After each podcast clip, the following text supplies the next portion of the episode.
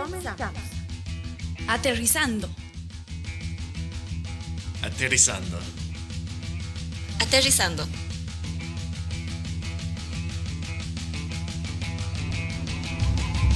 Aterrizando, para caminar juntos por un mundo mejor.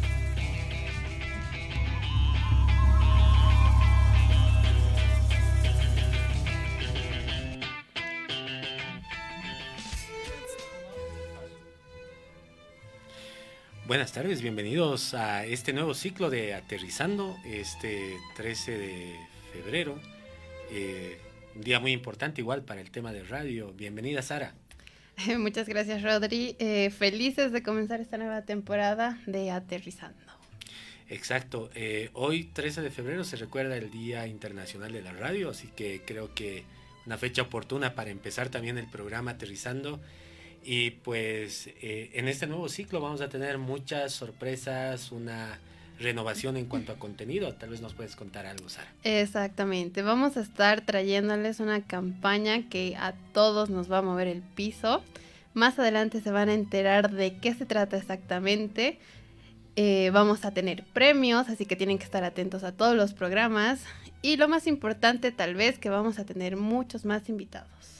Exacto, así que la dinámica de la radio eh, va a cambiar, eh, no va a ser tan eh, seria como ha sido el año, el año pasado, la anterior gestión. hemos tratado de dinamizar un poquito más los programas que vamos a tener ahora y como decías, van a haber premios, van a haber invitados, va a haber concursos, todo para que pues la población y la gente que nos está escuchando pues pueda participar, se anime a participar y pues también esa constancia eh, nosotros la vamos a reconocer con algunas, algunos reconocimientos, eh, pero sobre todo eh, creo que es el abordar también y de hacer interesante este abordaje de la temática ambiental dentro de nuestro departamento. Exactamente, así que ya saben, tienen que estar súper atentos a los siguientes programas porque usted se puede ganar algún premio que realmente es para mejorar el planeta. Exacto, como un viaje a Punta Cana. o, no, mentira, no.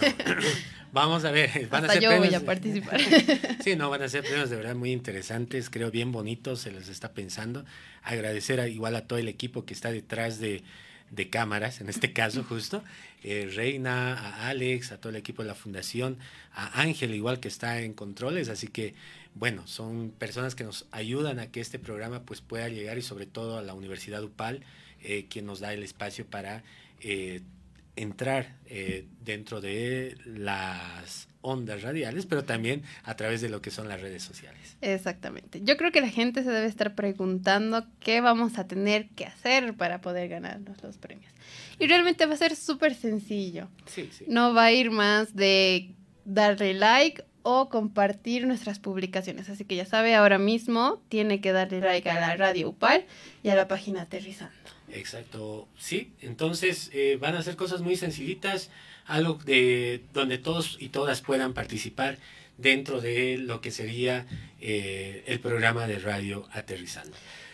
Exactamente. Hoy vamos a estar hablando de un tema muy interesante. Sí, sí, sí. La verdad es, eh, vamos a iniciar con este tema del consumo, ¿no? El consumo y cómo afecta a eh, o cuál es su repercusión con el tema de la seguridad alimentaria, la soberanía alimentaria. Así que vamos a hablar eh, de este tema, ¿no? Exactamente. Eso en unos segunditos más. Tenemos una invitada de lujo. Para hablar sobre el tema de consumo y alimentación. Hoy 13 de febrero pues tenemos a una invitada de lujo, como decía Sara. Está con nosotros Steffi Weiss. Bienvenida, Steffi.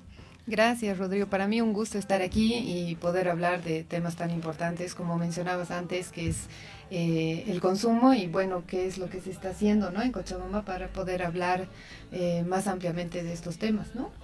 Genial, sí, justamente. Eh, ya en algún programa anterior veíamos el tema del consumismo como tal, pero particularmente algo que nos preocupa y que nos llamaba la reflexión justamente para, para este programa era el tema, ¿qué pasa con el tema, la parte del consumo de alimentación?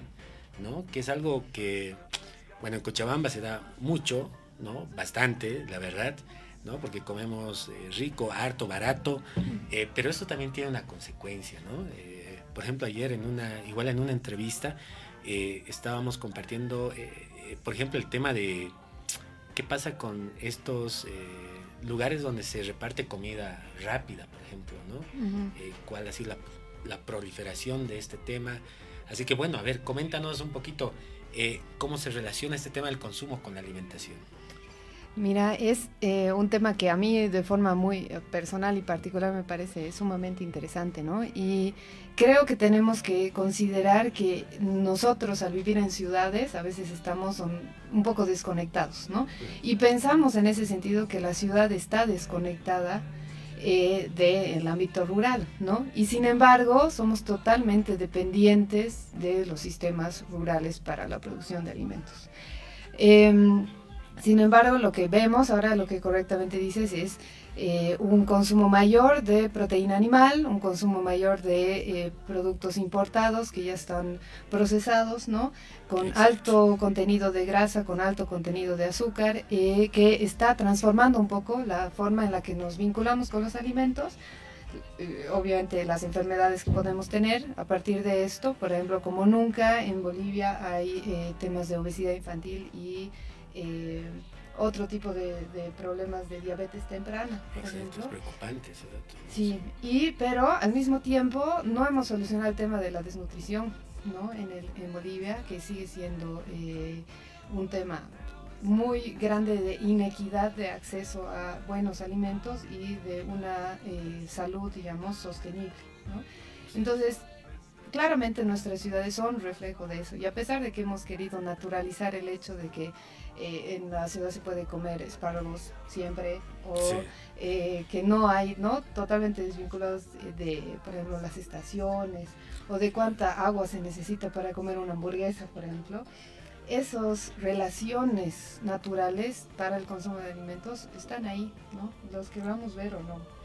Exacto. Y tal vez si nos puedes explicar, bueno, mencionabas ya algo, pero ¿cuál es esa relación que existe? Porque muy pocas veces eh, pensamos eh, de dónde vienen nuestros alimentos, ¿no? es ese de eh, compro un tomate o bueno, ya algo procesado, me compro una hamburguesa, un trancapecho hoy día en la noche, pero muy pocas veces nos ponemos a pensar de, dónde viene la carne, de dónde viene el tomate, la cebolla, el arroz, bueno, el pan, la harina para el pan, ¿no? Entonces, ¿cuál es esa relación que, que se ve en esto, en este tema del consumo de la ciudad eh, en relación pues al lugar de origen de los alimentos?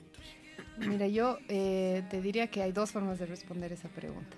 Si estamos hablando de hortalizas y de diferentes, tres formas de responder eh, de diferentes eh, productos, claro, claramente en Bolivia la alimentación está subsidiada por el pequeño productor en, las áreas rurales, ¿no?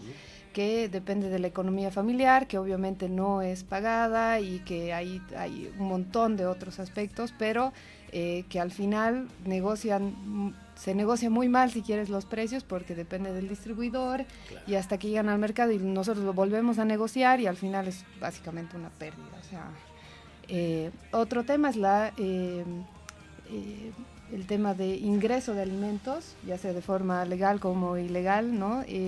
sobre todo, por ejemplo, de la harina de trigo, que no se produce suficiente en el país, a pesar de que comemos pan todos los días. Entonces, no hay suficientes incentivos ¿no? para producir, querer producir trigo tampoco. Entonces yo te diría que el tema del el ingreso de alimentos es otro, ¿no? que no están producidos en Bolivia. Pero el tercero obviamente tiene que ver con, bueno, ya desde la, cómo se han creado las ciudades. En primer lugar, cuando se creó Cochabamba, no nos olvidemos que era, eh, digamos que el granero del país, pero para las ciudades donde había mayor actividad minera. Y eh, ahora eh, la realidad es muy diferente, pero somos producto de una historia, ¿no? Entonces, desde la misma revolución agraria y el hecho de que en los valles haya minifundios, ¿no? Es muy complicado para las familias mantener las pequeñas producciones eh, de alimentos.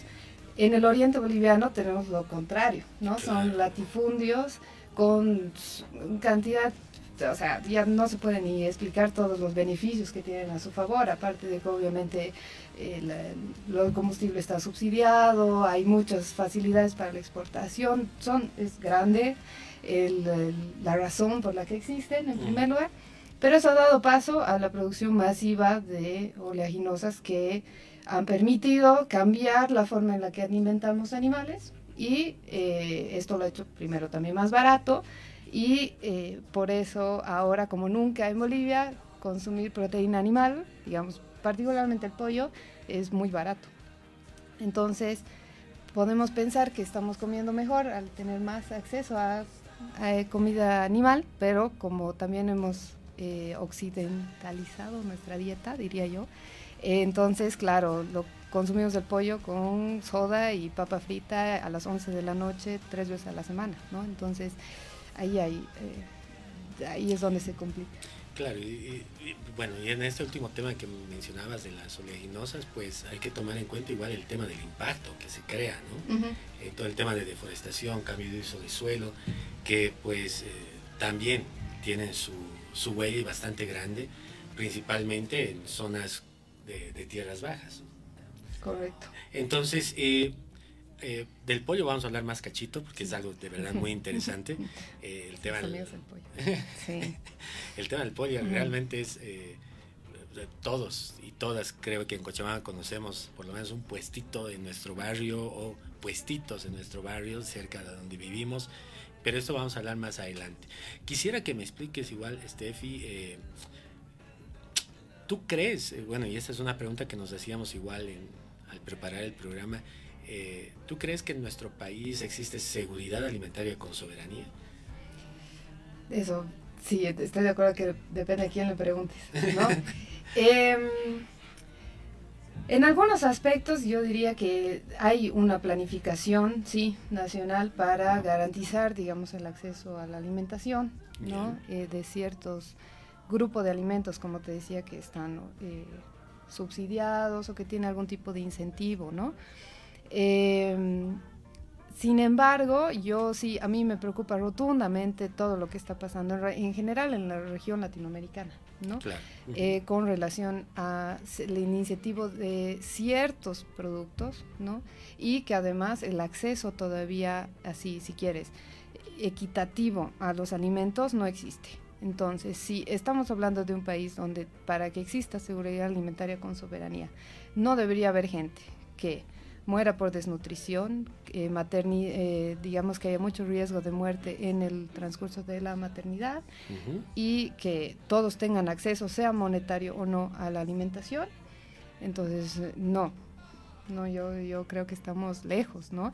No, al margen, nuevamente, de decir que tanto como una planificación digamos, desde el, plan de desarrollo del Estado, algunos programas específicos, por ejemplo, de riego y otros que existen, y desde, obviamente, las, las ONGs y diferentes actores que sí se trata, ¿no? De hablar de diversificación de algunos productos, recuperación de productos nativos, o sea, hay varios esfuerzos que se están haciendo, pero yo sí creo que no nos estamos dando cuenta de la urgencia ¿no? O sea que realmente nos estamos quedando atrás en este jueguito mercantilista de comodificación de alimentos, ¿no? Es preocupante, es preocupante. Y bueno, esta pregunta igual le hemos hecho un tema un poquito más dirigido al tema de seguridad alimentaria. Hemos hecho un mm. pequeño sondeo mm. eh, justamente a jóvenes de, universidad.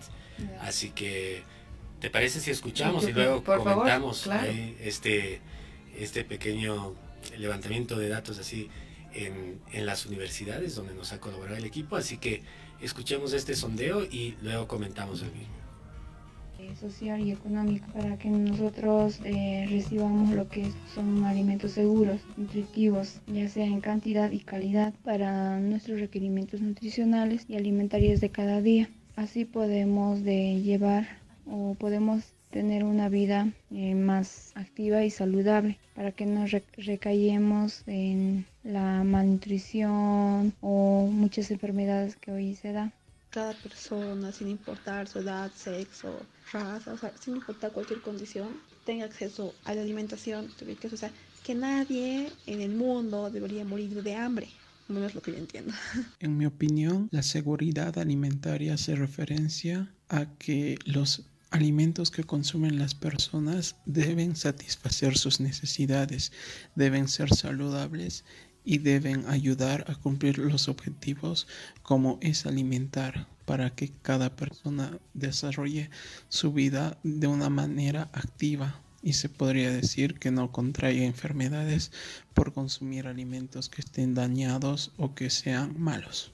Para mí la seguridad alimentaria es que nosotros, los seres humanos, tengamos el acceso libre a todos los alimentos que se nos puedan ofrecer. Estos alimentos deben ser sanos para tener un buen estado de vida saludable, donde podamos realizar nuestras actividades de manera normal, ya entiendo seguridad alimentaria como algo que se refiere en cuestión de dar prioridad a nuestra salud de acuerdo a los alimentos que consumimos o nos ofrecen.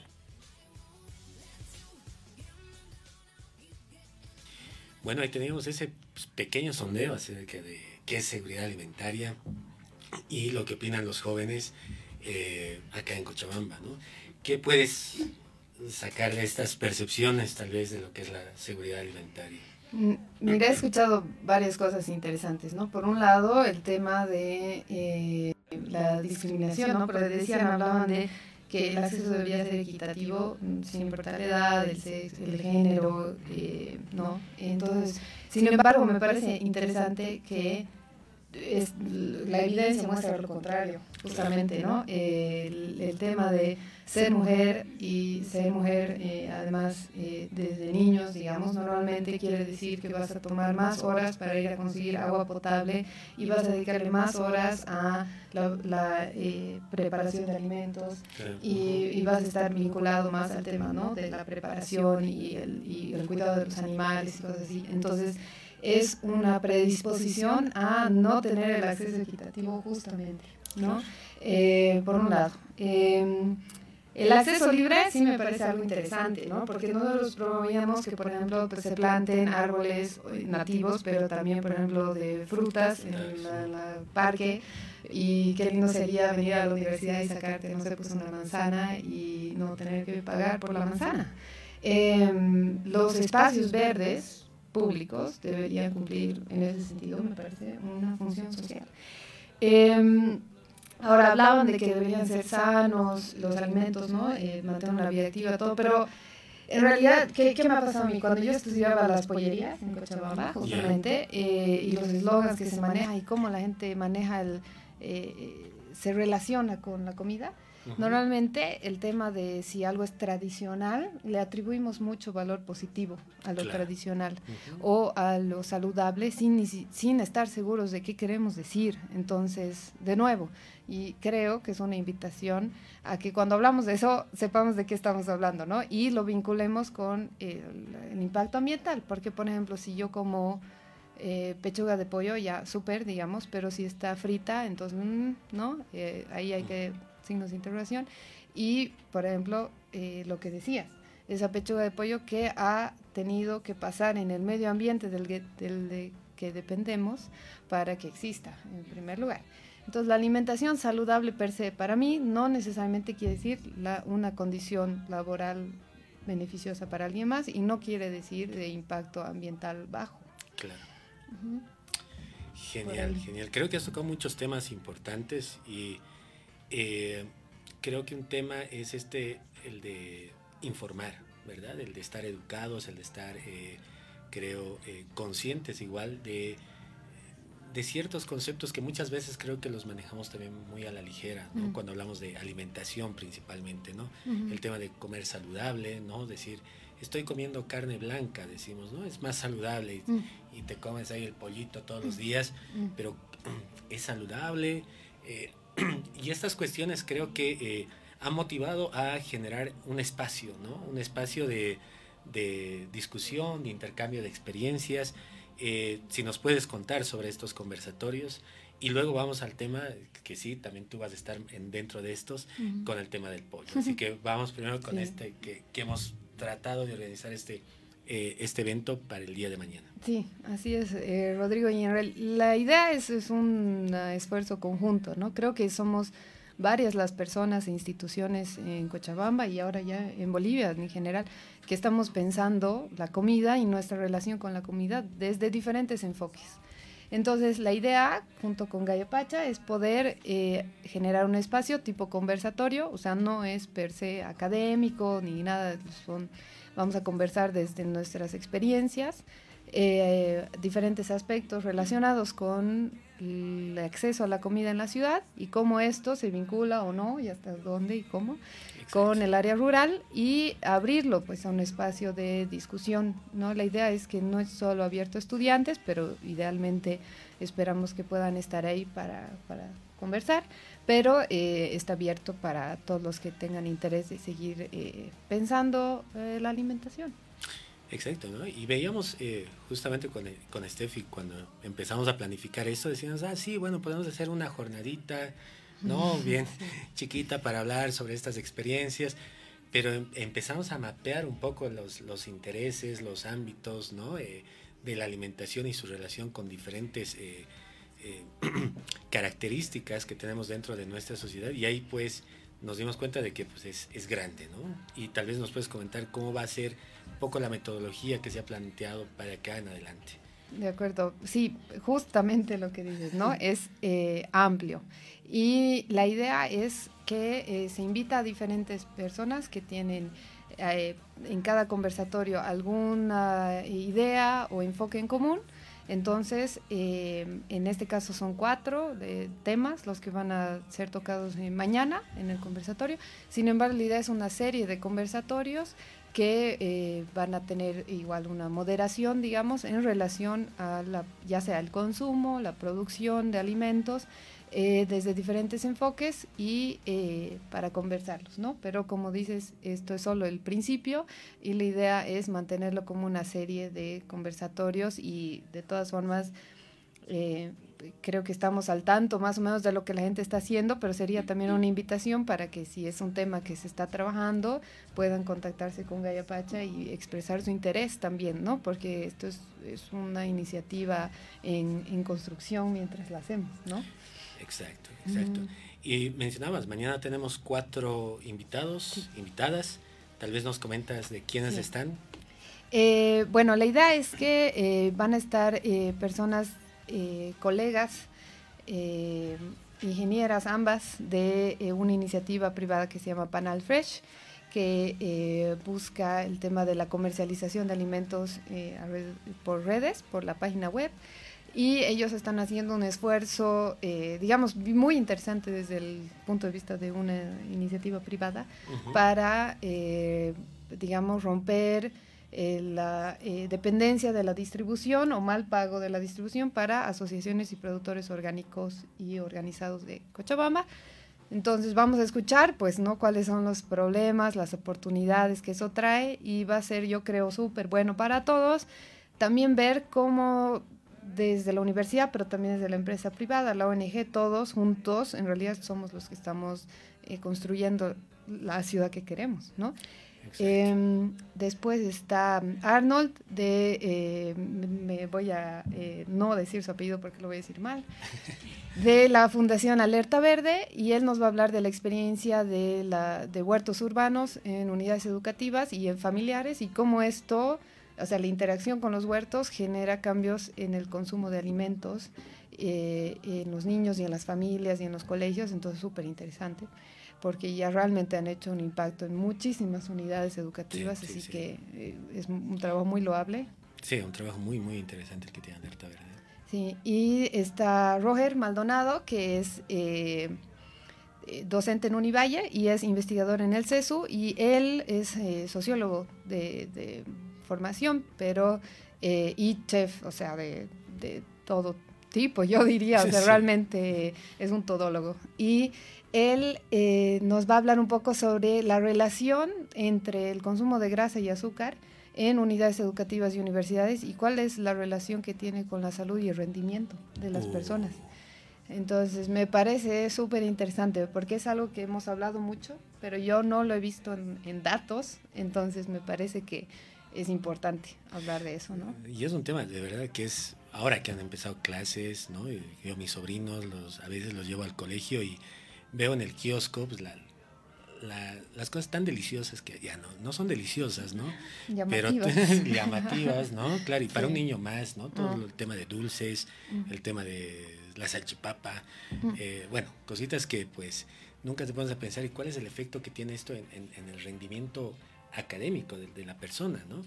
Eso va a ser muy interesante. Sí, y, y yo, y por último, claro, para cerrar con broche de oro mañana tenemos... No sé si con broche de oro. Pero de todas formas, mi, yo estoy hablando un poco más de la investigación de, que hice en la maestría, pero ya vinculado un poco a vínculos o falta de vínculos en las ciudades y, y, el pollo, ¿no? O sea, eh, la producción y consumo de, de pollo en particular, ¿no? Es algo que me llama mucho la atención a pesar de saber que, y creo que en general es conocido que la carne vacuna genera más gases de efecto invernadero, consume más agua, tiene un impacto pues a mayor largo plazo y mucho más grande. El problema es la cantidad de pollo que comemos y cómo eso está cambiando hasta toda la relación que tenemos con la comida, ¿no?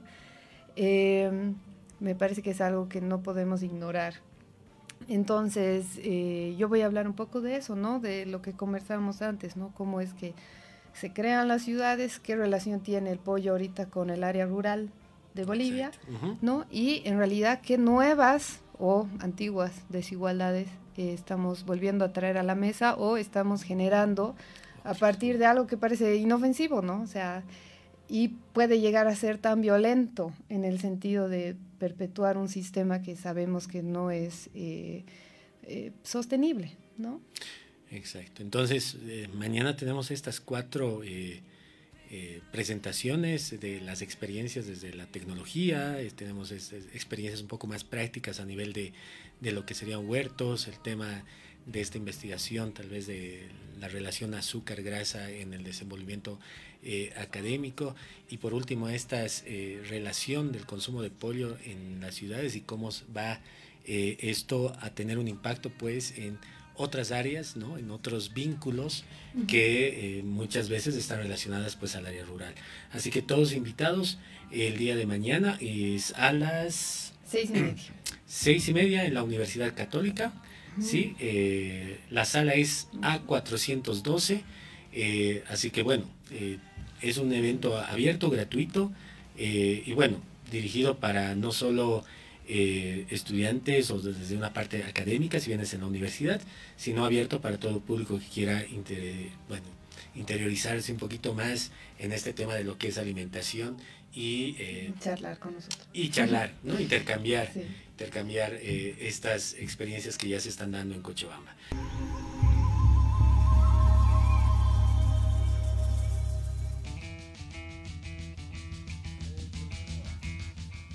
Bueno, continuamos con Aterrizando para caminar juntos por un mundo mejor y estamos acá conversando con Steffi Weiss justamente eh, con este, en, este tema tan importante como es el tema del consumo de alimentos, el tema de seguridad alimentaria, eh, cómo se vincula con otros ámbitos y otras características de nuestro entorno. Así que eh, ya para concluir, Steffi, ¿qué nos puedes decir acerca de qué podemos hacer nosotros los cochabambinos, cochabambinas, para tener y cuidar un poquito más este tema de, del consumo y los alimentos, ¿no?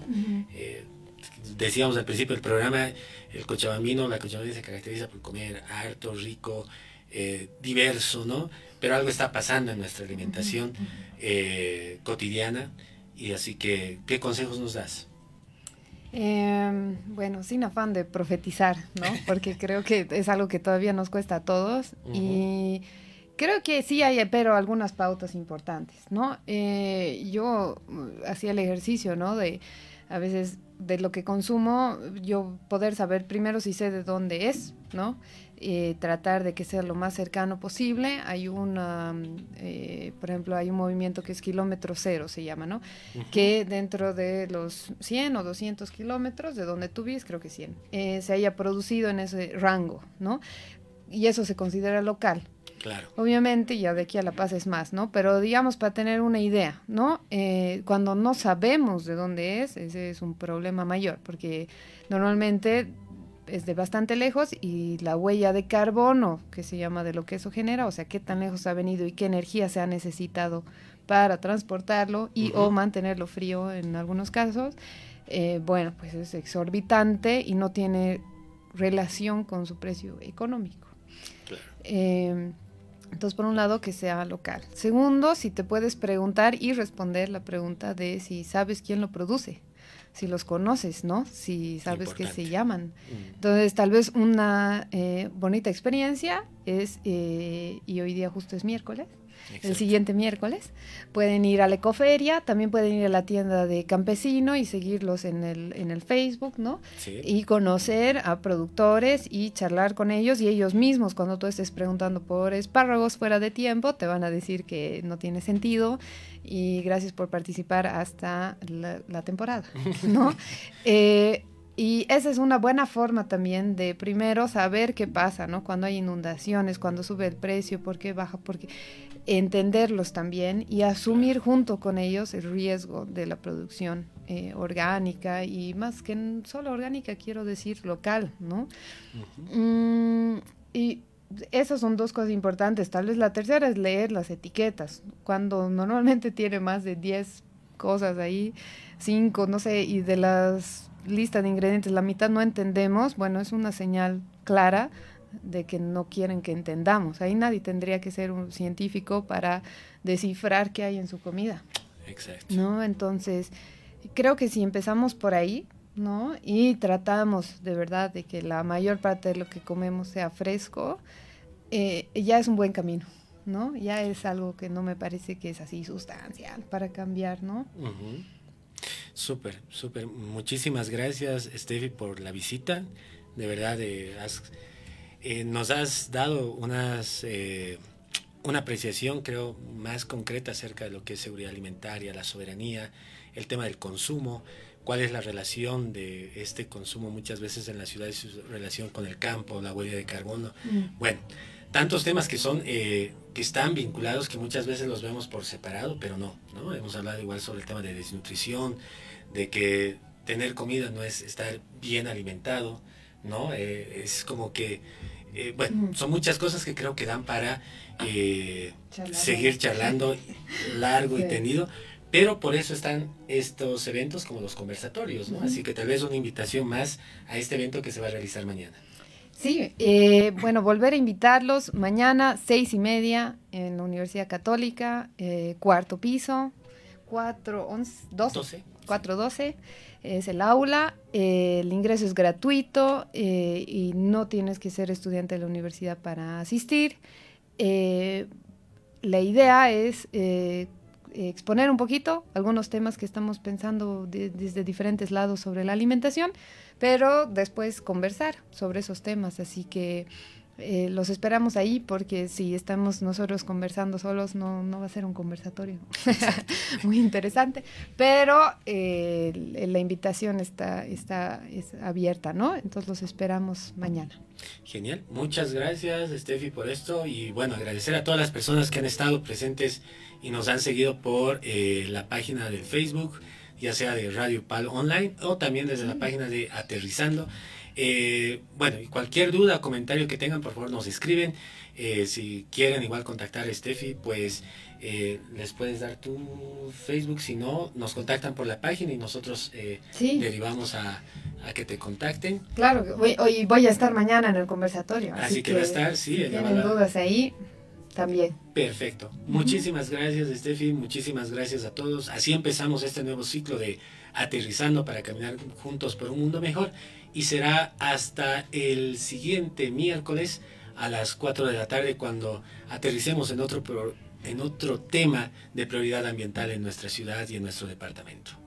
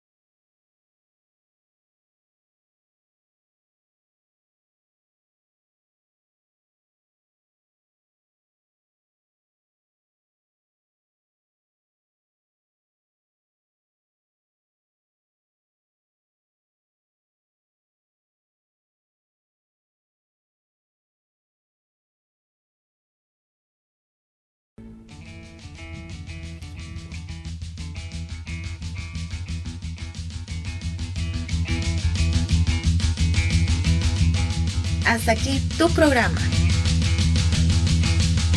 Aterrizando. Para caminar juntos por un mundo mejor.